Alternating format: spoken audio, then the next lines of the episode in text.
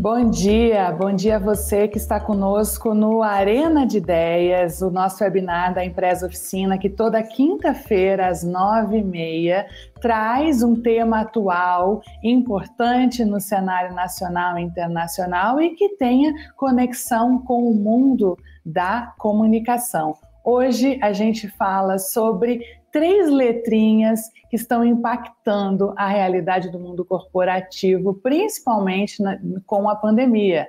ESG, Environment, Social e Governance.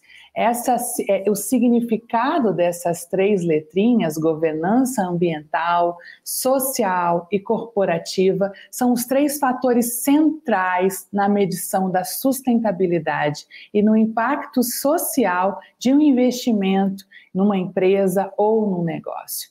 Essas três letrinhas, elas já ganharam muita dimensão no mercado financeiro. Não é de hoje que o mercado financeiro pauta muito a sua governança a partir das boas práticas de ESG. Mas com a pandemia, o mundo corporativo como um todo teve que abrir a sua, é, o seu olhar para outras formas de fazer negócios, investir, atrair investimentos e aumentar o valor da sua marca.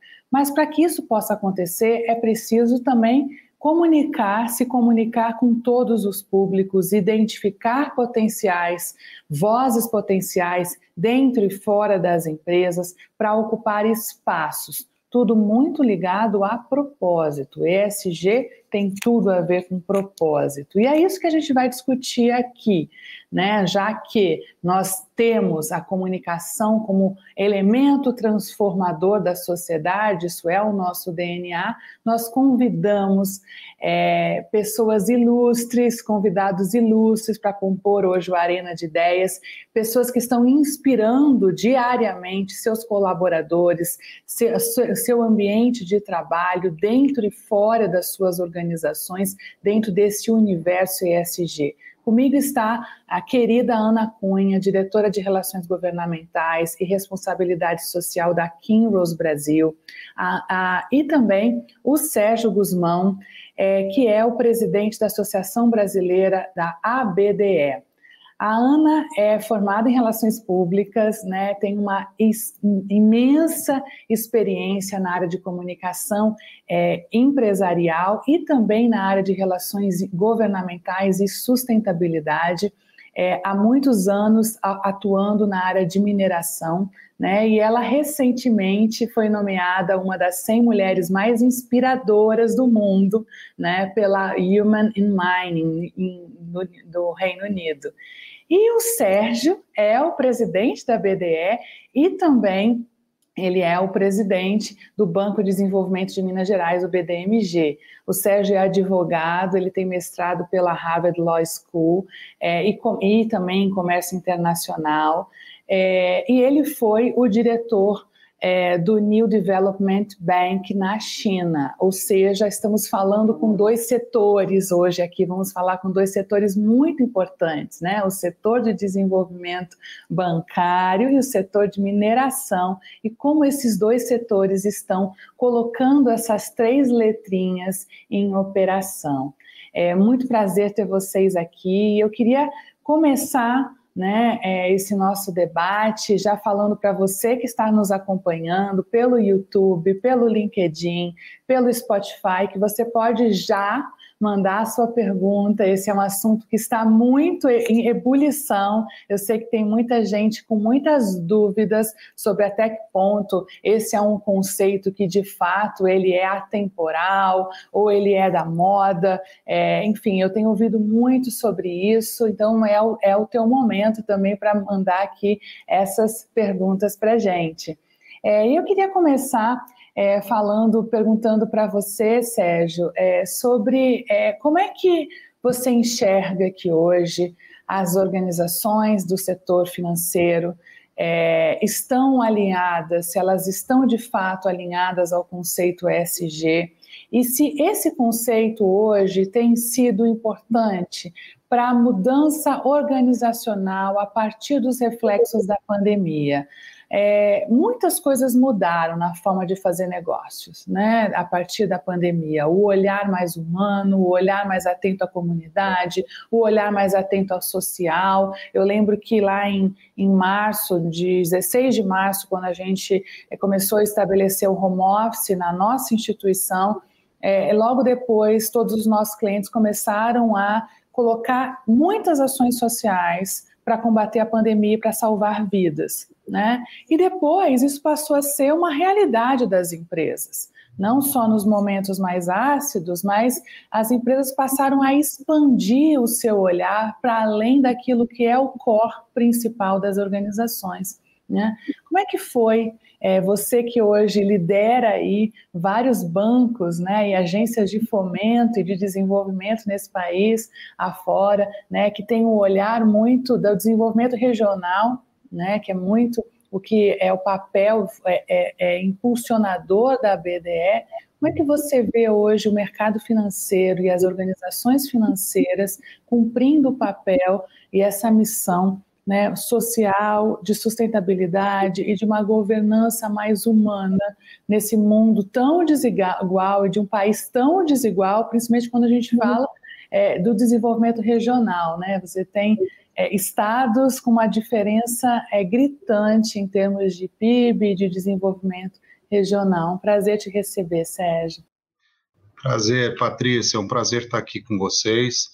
De fato, a BDE, que está presente em todo o território nacional, aí com 31 é, associados, né, como você bem disse, bancos de desenvolvimento, bancos comerciais, como o Banco do Brasil, por exemplo, o Banco do Nordeste, agências de fomento, o próprio SEBRAE, a FINEP. Então, existe uma cobertura nacional com uma série de programas né, na área do financiamento, financiamento ao desenvolvimento sustentável, e nós é, acreditamos que temos um potencial brutal de transformar a realidade por meio de apoio a esses projetos, tanto no setor privado, em todos os segmentos, de micro, pequenas, médias e grandes, e também no setor público, no financiamento de municípios, cidades sustentáveis, estruturação de projetos, né? Eu entendo que o ESG, né, o ESG, a governança socioambiental, ela veio para ficar, né? Há uma série de incentivos financeiros, e a gente pode falar sobre isso um pouco é, mais para frente, mas ela é sobretudo uma jornada ao meu ver. Ela é uma grande jornada é, é, que leva tempo, mudança de mindset, né, mudança de hábitos e costumes, adoção de políticas e mudança de comportamentos, né, e uma jornada que é, é tem marcos é, internacionais é, bastante profundos. Ela se inicia há mais de 40 anos, né, com a Conferência sobre Desenvolvimento Sustentável de Estocolmo, passa pela Rio 92, que foi um, um, um, marco histórico muito relevante na discussão de conceitos, aprovação de tratados, né, envolvendo o esforço de vários países, Rio mais 20 e o ano de 2015, só para finalizar, é um ano é, especialmente relevante no marco desses acordos internacionais, porque é o ano que surge a Agenda 2030, a agenda que traz os objetivos do desenvolvimento sustentável, é o ano que surge o Acordo uh, de Paris, né, sobre mudanças climáticas, é o ano que surge a agenda de Addis Abeba de financiamento ao desenvolvimento, que diz mais respeito ao segmento em que eu atuo, e uh, é, todos esses acordos, e ainda outros que eu não fiz referência, que orientam a nossa atuação é, com, com, com muita tecnologia, com engenharia, né? Então, realmente, com uma série de componentes aí, eu, eu, falando até um pouquinho de infraestrutura sustentável, que eu acho que a gente pode abordar aí no bate-papo de hoje. É, é essa, essa referência histórica é, é, muito interessante você colocar isso, porque há já uma trajetória muito sólida, é, e há, quando a gente olha o, o, a Agenda 2030, está é, tá tudo posto, né? Era basicamente a gente seguir essa agenda, né? Já está tudo lá. É, mas ao mesmo tempo a gente percebe ainda muitos desafios é, elementares até, é, principalmente quando a gente vê aspectos relacionados à, à, à governança ambiental, à gestão ambiental, é, e a gestão social, né? E aí, nesse sentido, eu queria é, te ouvir, Ana, né? Que você que atua num segmento é, é muito polêmico, né? É, mineração, mas que tem feito é, um trabalho muito importante, não de compensação, não de contrapartida, mas de expansão do propósito da mineração. Né? É, e eu queria te perguntar como é que a agenda ESG ela pode traduzir essa convergência entre o posicionamento, a atuação e a reputação né, de uma empresa de mineração. É, eu, eu, tenho é, trabalhado muito de perto é, com você e com outras empresas na área de mineração onde a gente tem visto de fato que os relatórios de sustentabilidade e os relatos das ações é, de compensação ou de sustentabilidade, elas não são suficientes, né? É de fato necessário ter uma ação concreta né, para você poder estabelecer é, mudanças, cultivar relações, mudar atuações na, na comunidade é, é, e como é que tem sido essa atuação? É, é, é possível haver coerência entre é, posicionamento e atuação responsável na área ambiental e também nas outras áreas né, do ESG?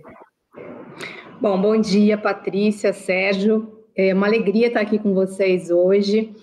E é muito, é muito engraçado você falar isso, Patrícia, assim, se é possível ter coerência, né? Eu acho que a gente tem que dar um, um passo para trás e entender que só existe esse caminho, é ter coerência entre o que você fala, o que você comunica e o que você de fato está fazendo, né? É, você traz muito bem essa questão de quanto o setor de mineração é, é um setor que, especialmente nos últimos cinco, seis anos, tem passado é, por uma pressão muito grande é, da opinião pública, né? É, quando você olha aí para essas três letrinhas, né? A, a, o nosso desempenho ambiental, social, mas também especialmente governança, né?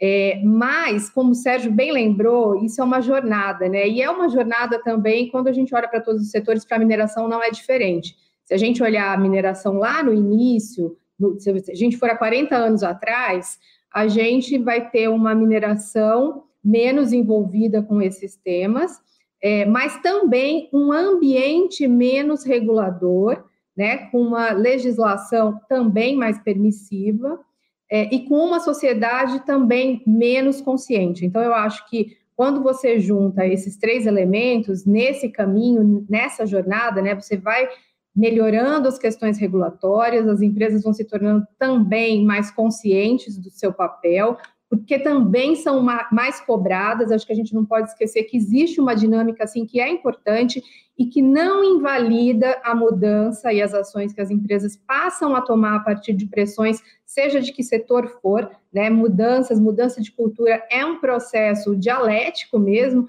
e que é, quando o mercado funciona assim, né? Você tem mais oferta ou menos demanda, e, e as, as, as, reações vão sendo tomadas nesse sentido. Então, o que eu vejo olhando para o setor mineral especificamente é que o setor avançou muito nas três letras, porque é impossível você avançar numa letra só. É claro que você vai ter performances diferentes, mas elas estão altamente combinadas, né, na sua essência, no seu DNA, a sua, o seu olhar ambiental, o ambiente não está desassociado do homem, é, de como você desenvolve é, e apoia o desenvolvimento de um território, como você faz isso de uma maneira ética. Então, é, existem espaços, e a gente vai falar aqui hoje disso também, mas o, a gente avançou consideravelmente, né? Se, se, se a gente a gente precisa olhar para um tempo também, o, o, o que é um tempo numa história quando a gente fala de mudança de cultura e de comportamento. É, como disse o Sérgio, é uma jornada, né? E até vendo a jornada, hoje de manhã eu estava lendo é, sobre a Vale ter anunciado a criação, dentro da ampliação da agenda ESG, a, a criação de uma diretoria exclusiva para a área de sustentabilidade. sustentabilidade. Não é? Então, era uma área que era é, unida a outras áreas, inclusive a área de relações institucionais, e agora, dentro do avanço da agenda ESG, passou a ter uma diretoria específica para sustentabilidade. Isso é interessante porque até então o Sérgio trouxe para a gente marcos históricos muito importantes para que a gente possa entender o todo né, da, do conceito ESG, mas até então, é, é, eu via muito assim ESG como é, um gatilho para alocação de investimentos, né? É, é, de, definição específica de investimentos. Né? Mas isso mudou, isso tem mudado, o conceito tem se ampliado, eu acredito que muito impulsionado pela pandemia, né? É, mas é, a gente percebe que hoje investimento sustentável ele, ele tem impacto não apenas no propósito, na reputação, mas também no retorno, no lucro, no resultado da empresa, né? É, é possível, e aí minha pergunta, Sérgio, para você é: é possível hoje já notar mudança né, é, no retorno dessas três letrinhas para o mercado, para o mercado, é, para o mercado financeiro mesmo, né?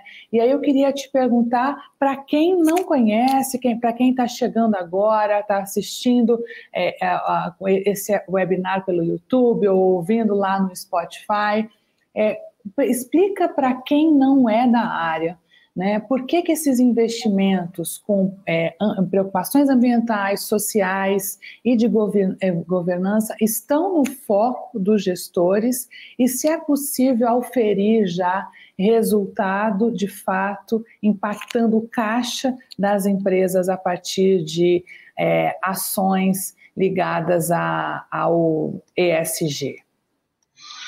Ótimo, é, Patrícia. Bom, é, o que eu vejo é, hoje é que essas demandas elas tiveram origem é, por, é, por movimentos de investidores, investidores informados, né? investidores institucionais, né? Vamos lembrar que nós temos vários atores no mercado financeiro, né?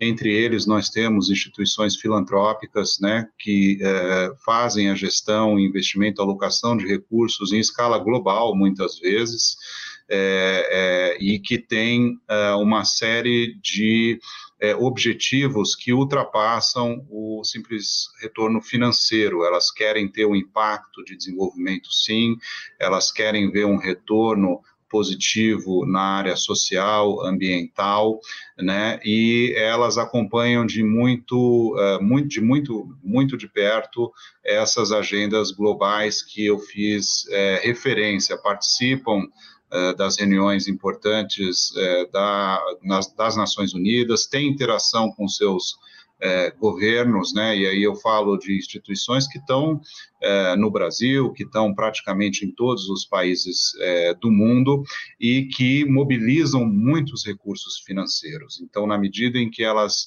é, tomam decisões do tipo não teremos mais na nossa carteira é, ações de empresas poluidoras, que foi um primeiro passo, ou empresas é, no setor do tabaco ou do setor de bebidas alcoólicas ou empresas que é, têm algum tipo de histórico negativo no tratamento de animais é, ou na, na, na no, no, no, processo de é, destruição das florestas, né? É, enfim, há uma série de temas e elas, elas conseguem mobilizar muitos recursos. Eu acho que um marco muito relevante é, nesse sentido, é, é, ele antecedeu a pandemia, mas teve grande efeito durante a pandemia, que foi a carta da maior gestora do mundo, do presidente da maior gestora do mundo, que é a BlackRock, né, do Larry Fink, no início de 2019, em que ele é, assume um compromisso é, muito firme com a agenda é, sustentável, né, com agenda ESG, com agenda socioambiental, né, com os temas da, da governança e, obviamente, ele tem a habilidade, pelo seu tamanho, de mobilizar todos os seus pares e realmente levar esse tema que já existia entre vários outros gestores, fundos soberanos, né, enfim, é, é, é, grandes alocadores de recursos nível global, ele consegue levar isso é, para outro nível. Eu acho que isso foi é, muito importante e, será, já é e será muito transformador na, na mudança de atitudes é, de empresas, né, do, das diretorias dessas empresas, da aplicação da, de, de novas políticas com base nos princípios ESG. Opa, desculpa, gente, eu tô aqui. É, eu vou chamar essa pergunta aqui. A Patrícia ela caiu, mas ela já está voltando. Eu queria uhum. fazer essa pergunta aqui para você, da Liliane, que chegou para a gente pelo YouTube. Como de uhum. fato as empresas podem abraçar de forma efetiva as questões de sustentabilidade sem parecer oportunismo, ainda mais no Brasil, que está muito atrás nesse tema? Bom, Felipe, é, eu, eu, eu de fato acredito que hoje você você ser oportunista, né? E, e é claro, gente, no mundo onde a gente fala muito de greenwash, social washing, né? É, as empresas que tratam desses temas na superficialidade, é, elas têm um, uma vida bastante curta do ponto de vista de da sua reputação. Porque primeiro porque a gente tem de fato uma sociedade mais atenta para essas questões, né?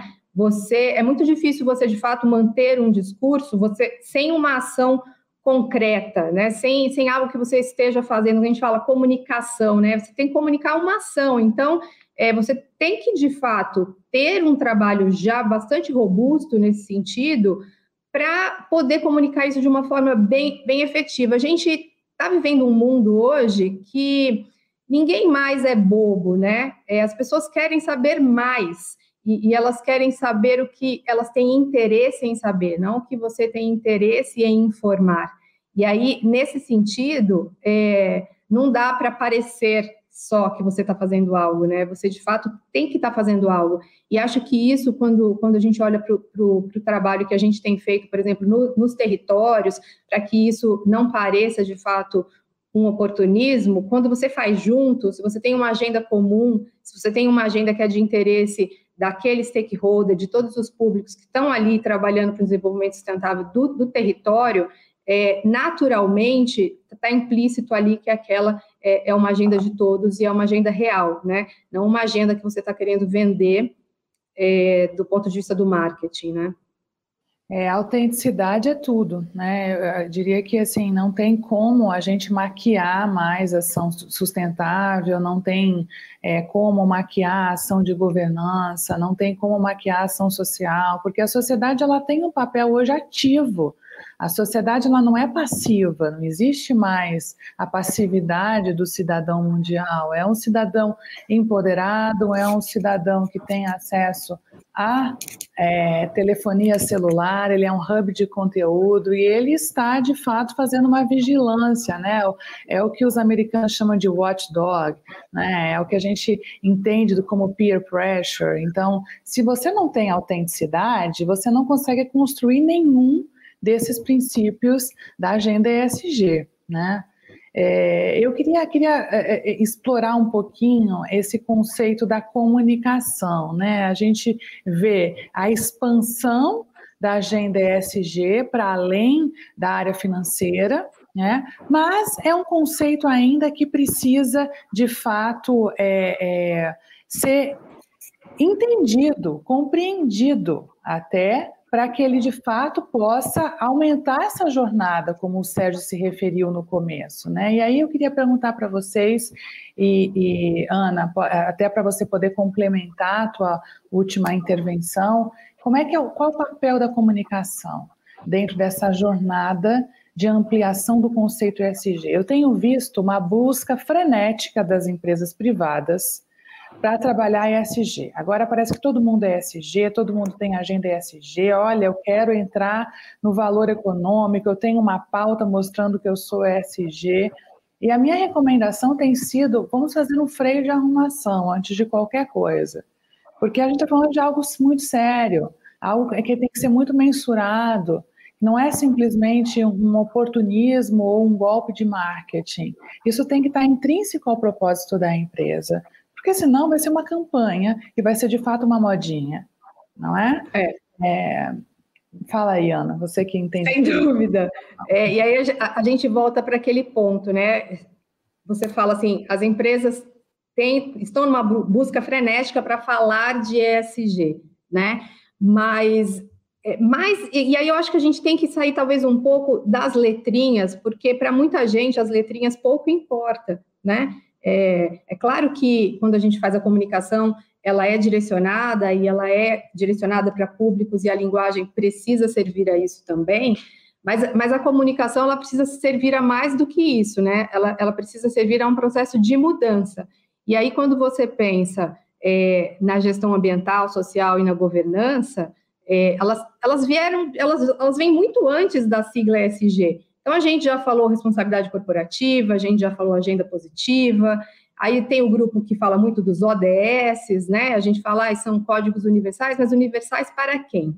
Então, é, eu acho que a, a, comunicação, nesse sentido, é, ela tem um papel importantíssimo e muito estratégico, mas para comunicar é, o que o outro quer saber. Aí, de novo, a gente, a gente volta para esse ponto porque é muito importante, né? A gente tem feito um trabalho de escuta ativa aqui no território, que é entender o que, que os nossos, os nossos é, parceiros, as pessoas com as quais a gente se relaciona, é, querem saber sobre a nossa performance, né? Porque é, no fim é isso, né? É o que impacta a vida dessa pessoa, o que impacta a vida de uma instituição do ponto de vista não só ambiental, social e, e de governança, mas sobre todos os outros que, que, que para ela tem sentido. É, eu acho que as empresas, primeiro, elas, a gente, como empresa, a gente precisa entender que, no final das contas, o resultado dessa comunicação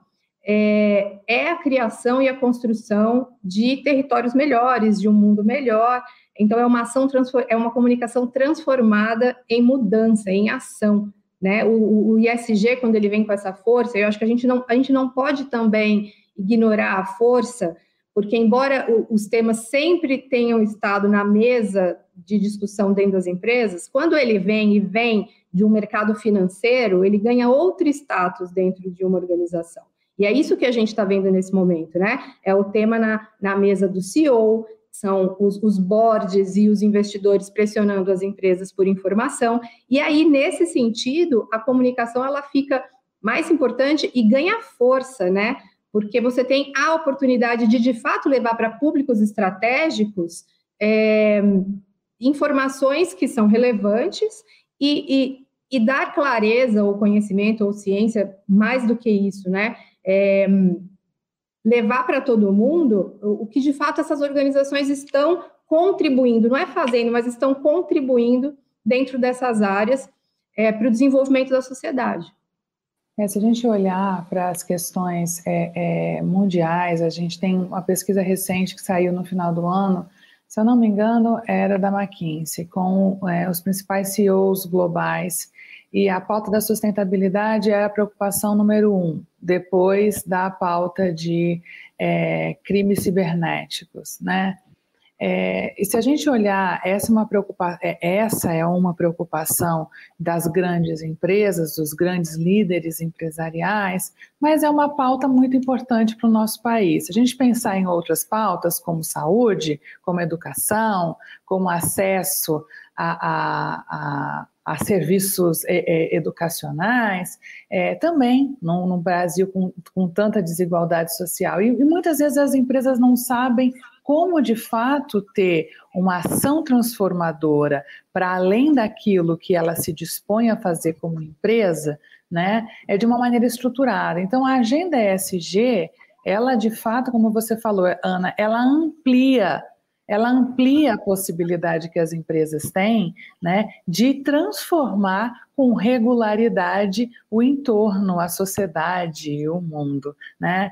É, eu queria chamar uma pergunta aqui, Sérgio, se você puder responder. Né, é o, uma pergunta do Reginaldi. Ele fala: quais as conexões possíveis entre o mundo ESG e a crescente agenda de diversidade nas corporações? Olha, é, ótima é, pergunta, né, do Reginaldi. É, eu vejo uma conexão total absoluta e abrangente. né? É, quando a gente olha para o prisma do, do ISG, com, contendo um framework da Agenda 2030, né, Agenda dos Objetivos do Desenvolvimento Sustentável, isso faz um pouco do link da pergunta anterior da Ana também, com relação à comunicação. Comunicar o quê?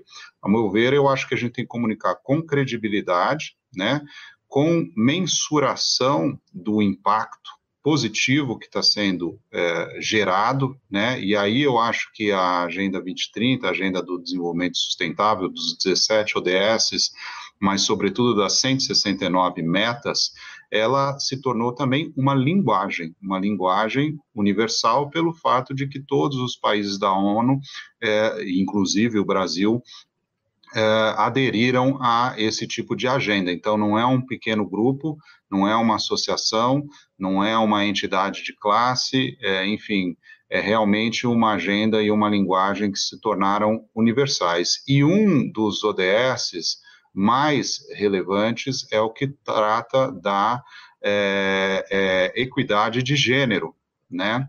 É, que trata da diversidade também, diversidade inclusive é, racial. O que nós vemos hoje no mundo, e isso é fruto de estudos, não é mais apenas uma questão moral, filosófica, é, é que as empresas que promovem a diversidade são empresas mais inovadoras, mais resilientes, mais eficientes e de melhor retorno, inclusive financeiro. Né? Então, nós temos trabalhado esse tema é, na ABDE, aqui no Banco de Desenvolvimento de Minas Gerais, de maneira bastante relevante, seja na nossa diretoria, né, seja no nosso conselho, mas também com produtos que estimulam o empreendedorismo feminino, como é o caso da linha é, é, Mulheres Empreendedoras de Minas, que nós já estamos aí indo para o quarto ano em que nós oferecemos esse crédito para micro pequenas empreendedoras de empresas que têm mulheres na liderança. Né? Então, acho que isso é muito importante a gente fazer aí a referência ao inglês, o walk the talk, né? Ou seja, a gente realmente ter um, um valor e integrar ele em todas as suas dimensões seja é, corporativa, de governança, mas também com meio de, por meio de produtos que mudam a vida das pessoas na ponta. Ana, vocês na Kinlos têm trabalhado muito a questão da diversidade, essa é uma das bandeiras da empresa, né? É, assim como lá no, no, o Sérgio deu exemplo, é, quais exemplos você tem também em relação à diversidade?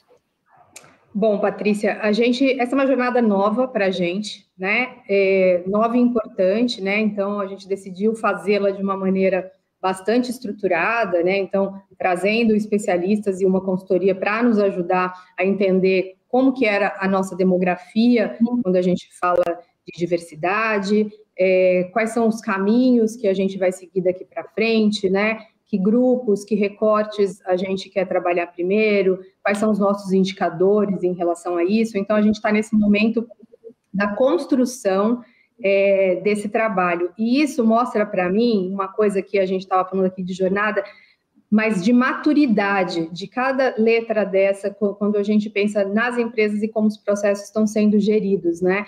Esse ainda é um tema que, embora a gente fale muito e tenha falado muito nos últimos dois anos, que eu enxergo de baixa maturidade, é, mas não só dentro das organizações, mas como sociedade, porque no fim as empresas são apenas reflexo do, de um mundo maior, né? É, e aí a, a, a, gente vê exatamente é, empresas comunicando mais do que fazendo.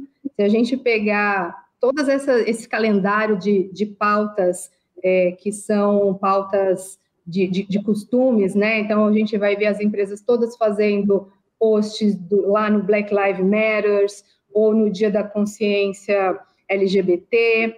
Mas a, a minha pergunta, e eu acho que, que, é, que esse é o caminho e a nossa responsabilidade é quantos indicadores a gente tem pra, so, sobre esse tema, né? Quanto a gente está investindo dentro de cada um desses temas? O que, que a gente está, de fato, compartilhando com os nossos públicos de, de mudanças e de ações quando a gente fala de diversidade e inclusão Mas isso vale para todas as outras coisas, né? É, isso vale quando a gente vai falar de mudanças climáticas, que, por exemplo, está ali no topo, é, quando a gente vai falar de, de ESG, mas de, de ações concretas um pouco mais é, na, na, atrás mesmo, né? Quando a gente pensa nos, nos desempenhos, e isso me fez lembrar é, essa questão da, da diversidade e, e, dos negócios e do valor para o negócio, como que o discurso ainda é maior do que a prática, me fez lembrar, só queria compartilhar rapidamente aquele caso do Carrefour, né? A gente teve o caso do Carrefour lá no final do ano,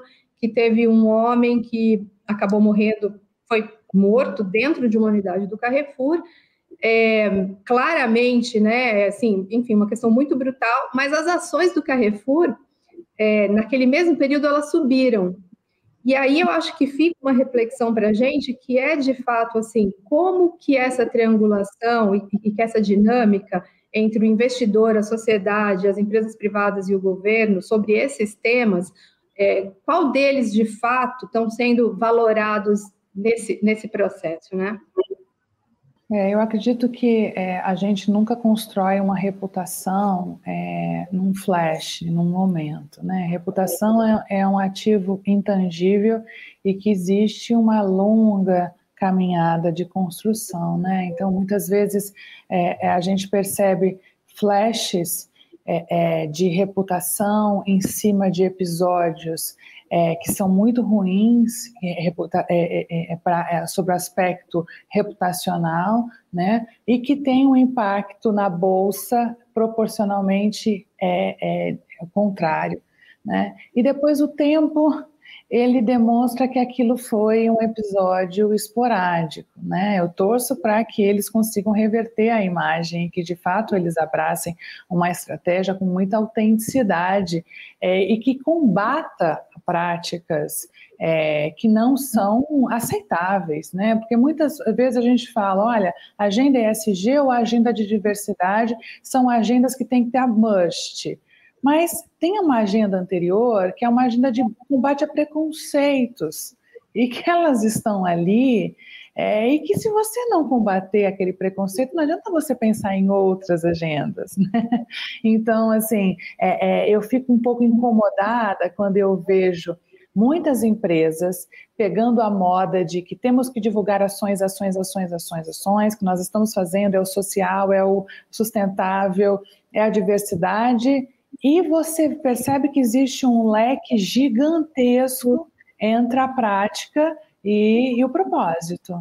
Né? Então, assim, isso, a reputação vai demonstrar na prática pela autenticidade. Essa construção, ela vem pela autenticidade. E você tem uma sociedade fazendo uma pressão, você tem uma sociedade observando, você tem todos os stakeholders que vão muito além do mercado financeiro fazendo esse acompanhamento, né? Quando a gente pega, por exemplo, o escândalo de Cambridge Analytics e Facebook, as ações subiram também, mas depois as ações desceram, né? Então, assim, é, é, eu acho que é, é um é, é, é, é, um par e passo, né? Construção de reputação, ela é permanente, né? É, mas, Sérgio, eu queria te ouvir também em relação a isso, porque você é o cara dos números, a gente aqui não, a gente é da área de comunicação, né? Mas como é que você enxerga essa situação é, que a gente colocou aqui sobre a construção da reputação, né? E ao mesmo tempo esses indicadores e a consistência desses indicadores, como a Ana colocou?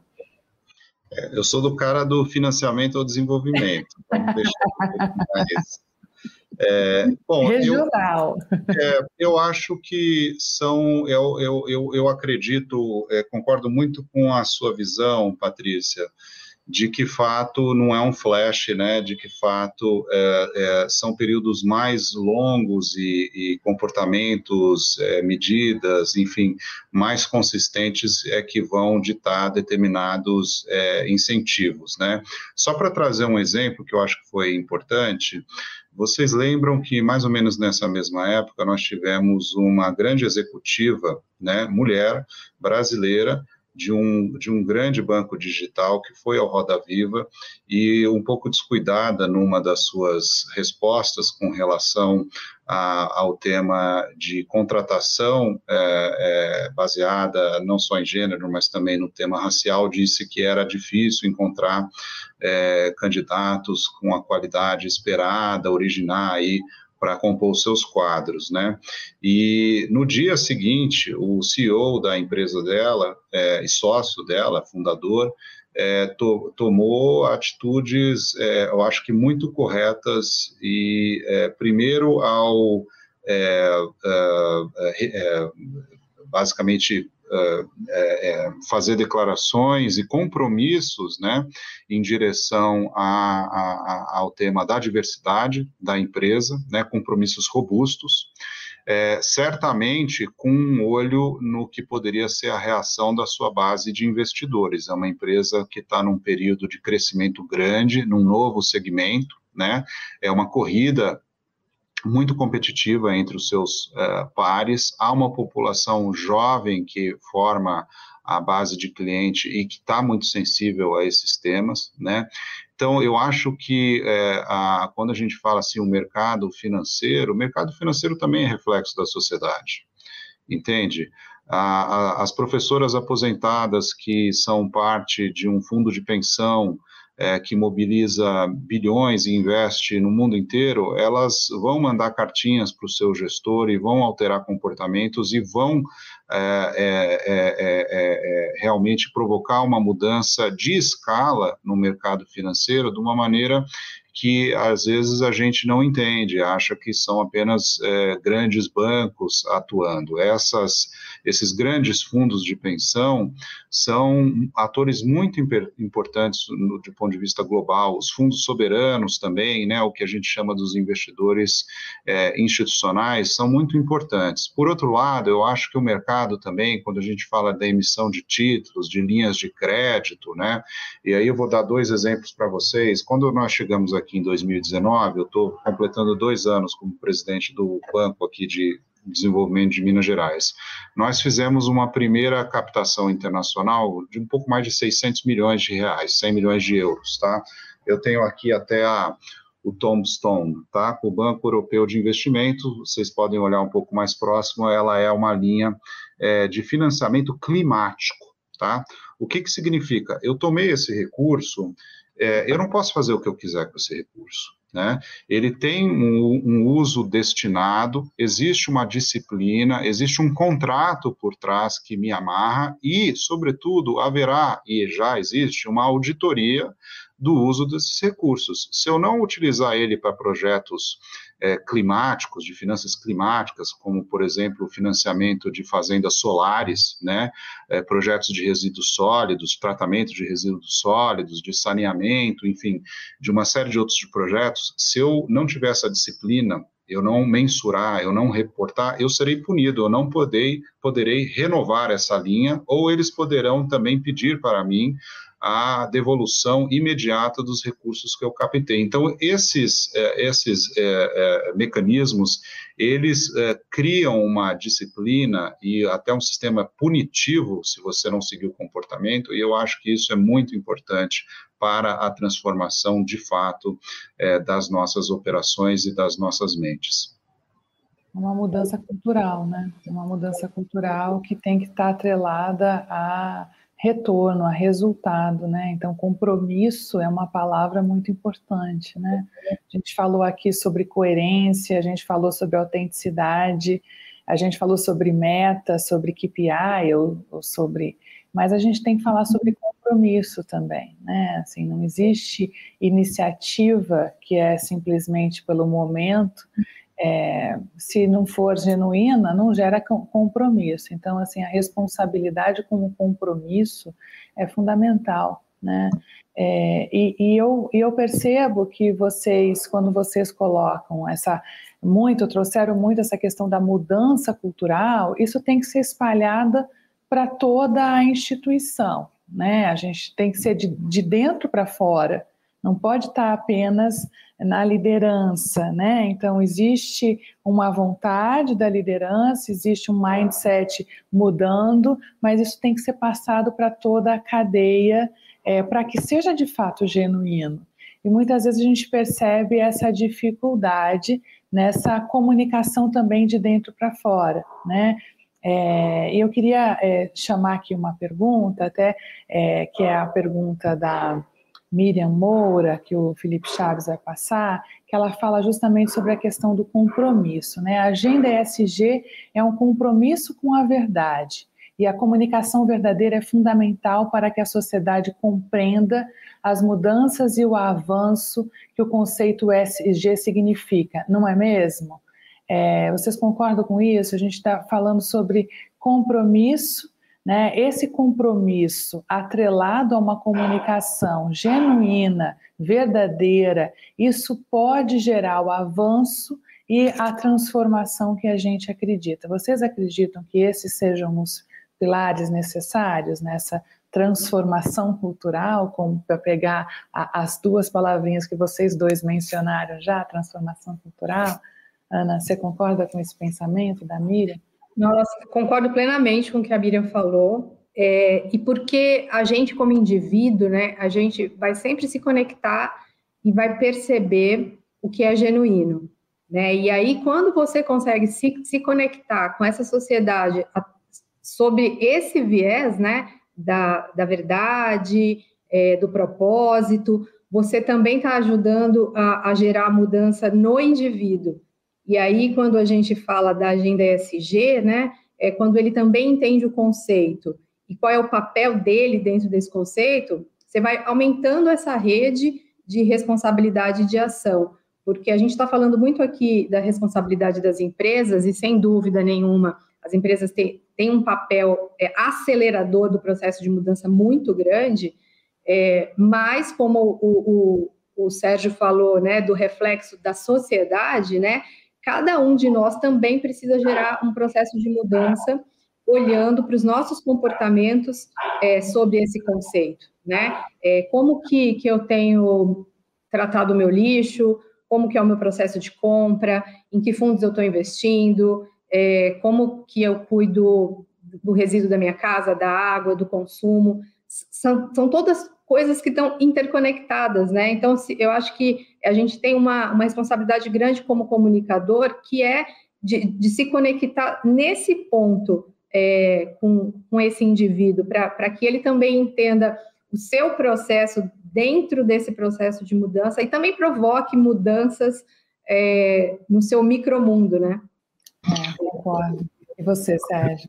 Patrícia, eu acho que é sobretudo um, um, compromisso com a transparência e com a credibilidade, né? Porque a verdade ela pode ser subjetiva, né? As pessoas têm as suas próprias é, verdades, as suas próprias versões dos fatos, mas quando você tem transparência, né, um pouco na linha do que a Ana colocou, em que você está divulgando as suas ações baseadas em números, né, mensuração dessas ações, né, a Kim Ross pode dizer, olha, eu emprego é, 100 funcionários e tenho um programa aqui de treinamento, de escola para os filhos, 100 é ótimo, se for 500, melhor ainda, se for mil, melhor ainda, se for 10 mil, maravilhoso. Se for uma ação abrangente na região, nas cidades em que ela tem um projeto de mineração e que tem um super impacto, que ela possa mensurar e divulgar isso, tanto melhor, tanto melhor para a empresa, para as, regiões em que ela está atuando e certamente para a base de investidores que tem um, um olhar especial para isso, é, melhor, aí, melhor, melhor ainda. Então, eu acho que o tema da transparência, da mensuração né, da, das ações, e aí os frameworks, por isso da, a, importante, da, a importância das 169 metas dos 17 ODS, porque é um framework, provavelmente vai evoluir, nós estamos falando da Agenda 2030, daqui é, é, nove anos, quando a gente chegar em 2030, certamente nós vamos ter uma revisão dessa agenda, da mesma forma que essa agenda é uma evolução da agenda dos, dos, dos é, objetivos dos, do milênio, né? Então, é, é, é eu acho que é uma agenda que está em constante evolução, mas a gente tem que ter uma linguagem é, que possa ser medida com credibilidade e transparência, e aí os stakeholders vão poder avaliar aquilo que está sendo feito, se a gente faz um pouco, se a gente está fazendo bem, se a gente faz médio, se a gente faz muito, e isso eu acho que provoca aí realmente novos comportamentos, e eu acho que tem um tema também da tecnologia que a gente pode falar um pouco mais à frente. Sem dúvida, é importante você ter trazido a questão da confiança, né? A confiança é a base de qualquer relação e é a base da construção da reputação, né? E a gente percebe que confiança se dá por coerência. Né? Eu construo confiança a partir da coerência das minhas ações. Eu, aquilo que eu falo, aquilo que eu faço, aquilo que eu sou, tem que ter coerência o tempo todo. Então, eu sou observada por essa coerência e assim eu construo a confiança. Agora, é importante também que a gente não possa tirar do nosso radar que construir a agenda ESG num mundo onde nós estamos vivendo os piores índices de confiança da história da humanidade, da história da humanidade, por todas as pesquisas de todas as grandes universidades, é, a gente nunca teve índices de confiança tão baixos, medidos, né? Então é confiança nas instituições públicas, privadas, na igreja, na religião, na família, em tudo. Não à toa a gente está vivendo as maiores taxas de depressão, de crises de ansiedade, de problemas é, psicossomáticos, né? Tudo é, dentro é, ligado ao comportamento humano por esse fosso da crise de confiança. Então, gerar uma agenda com autenticidade é, tem que se levar em consideração esse fosso de confiança. Então, é necessário que as empresas tenham perenidade, persistência. Não dá para ter uma agenda e ela não é persistente, porque senão eu não crio coerência nunca. Né? E a gente recebeu em algum, algum dos arenas atrás a, a presença do professor cientista Miguel Nicoleles, e ele dizia para a gente, ele falava, olha, Patrícia, nós seres humanos, o, o cérebro humano, ele tem arquétipos que são mais propenso, propensos para absorver a mentira do que a verdade.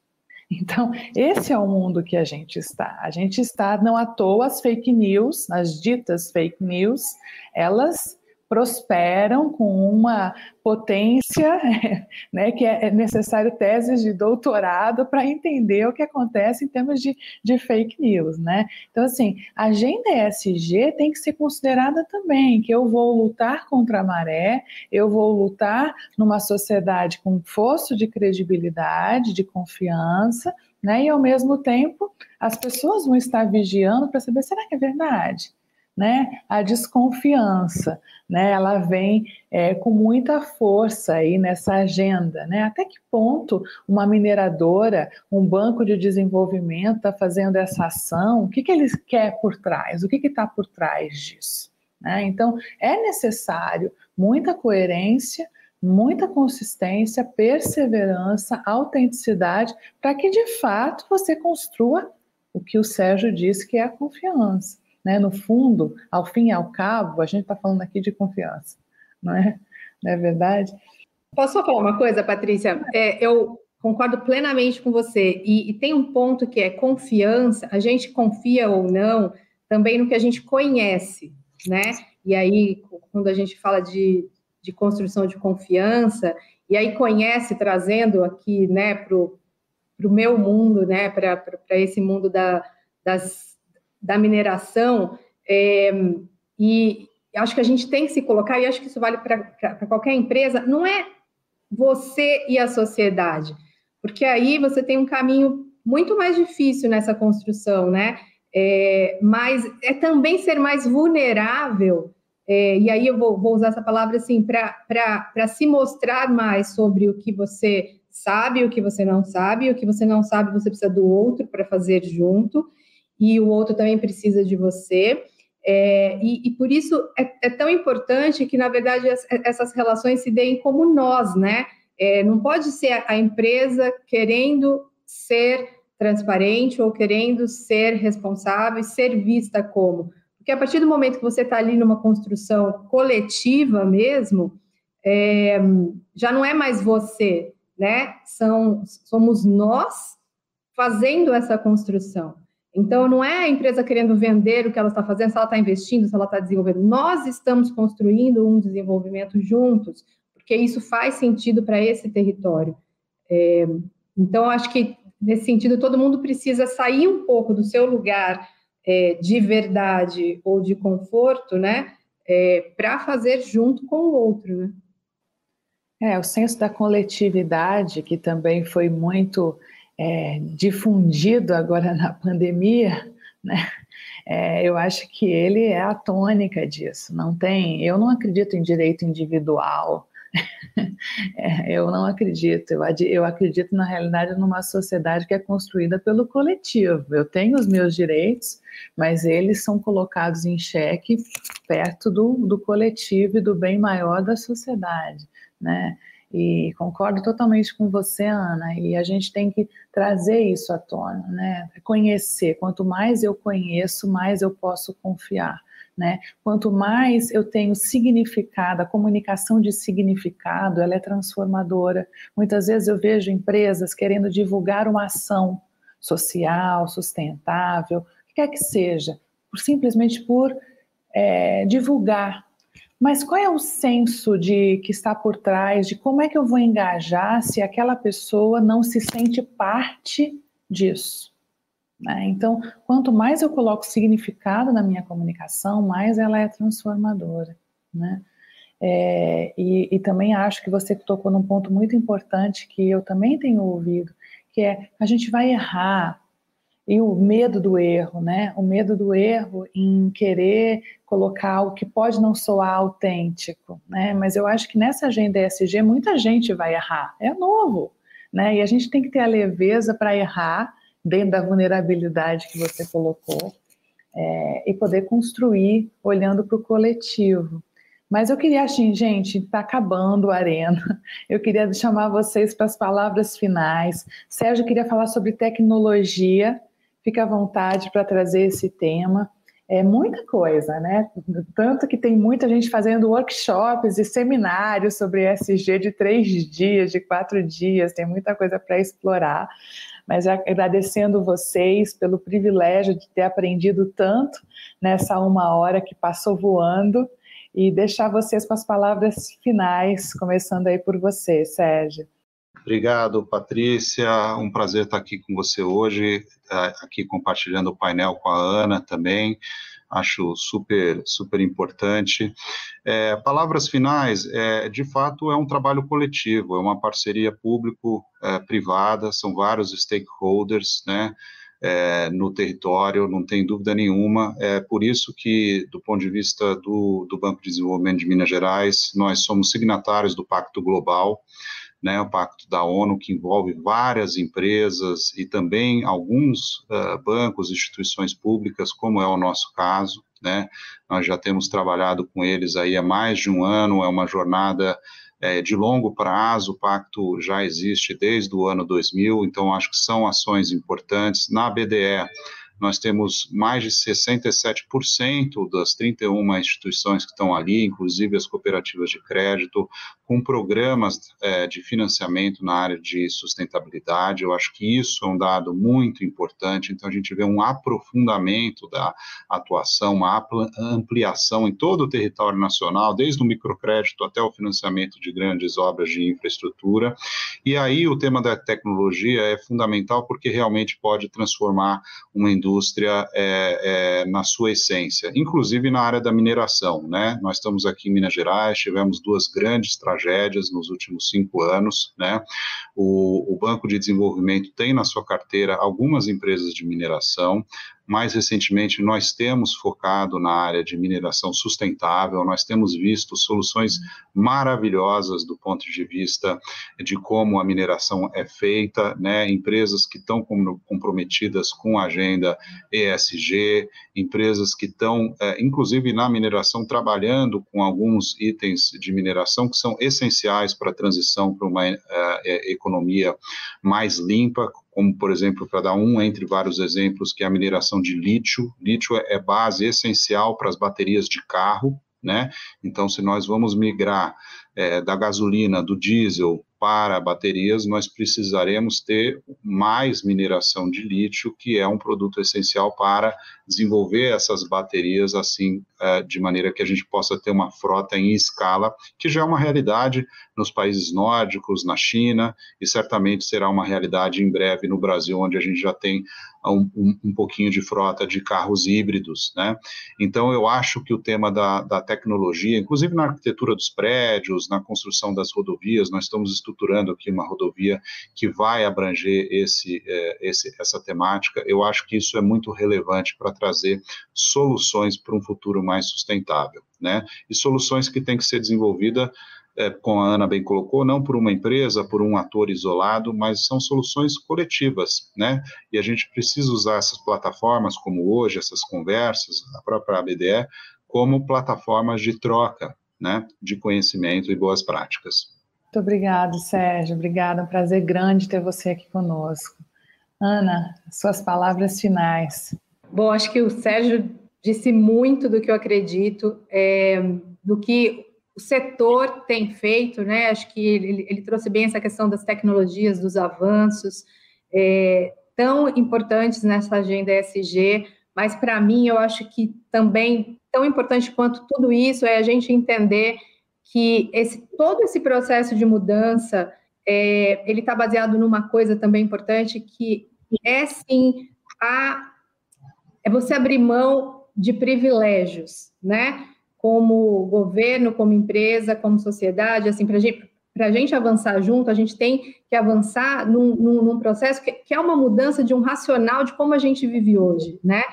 É, onde você tem uma riqueza concentrada e muita, e muita gente é, com pouco, né? Porque a sustentabilidade ela não pode estar baseado nesse modelo, né? A gente a gente está falando aqui das práticas das empresas, é, mas a, a, sustentabilidade ela parte de, de, um princípio básico que é uma igualdade maior é, de direitos, de recursos, é, de uma sociedade mais justa, porque a gente não tem como avançar numa pauta sustentável é, se você ainda tem é, hiatos tão grandes e gaps tão grandes é, que você consiga pensar em para que você consiga pensar em sustentabilidade. Senão você vai continuar tratando o tema da sustentabilidade em bolhas, né? E, e de fato, uma, um mundo mais sustentável, é, ele é bem maior do que as nossas bolhas, né? Para que a gente, de fato, que ele, que ele consiga, de fato, é, representar todos esses pontos aqui que a gente tem tratado e tem comentado tanto. Muito obrigada, Ana. Obrigada por trazer para a gente colocações tão profundas, né? Eu acho que todo mundo sai, vai sair daqui hoje com muita é, com a cabeça assim borbulhando para vocês conseguiram trazer ângulos que eu jamais tinha pensado dentro dessa agenda ESG. Foi uma aula, muito obrigada mesmo. E a gente volta quinta-feira que vem, às nove e meia da manhã, e com um tema muito interessante. A gente vai falar sobre como storytelling é uma arma poderosa em gestão de crise. Então eu conto com você pelo nosso YouTube ou pelo nosso Spotify. Quinta-feira que vem, às nove e meia da manhã. Muito obrigado. Até mais, gente. Valeu. Tchau, tchau. Obrigado.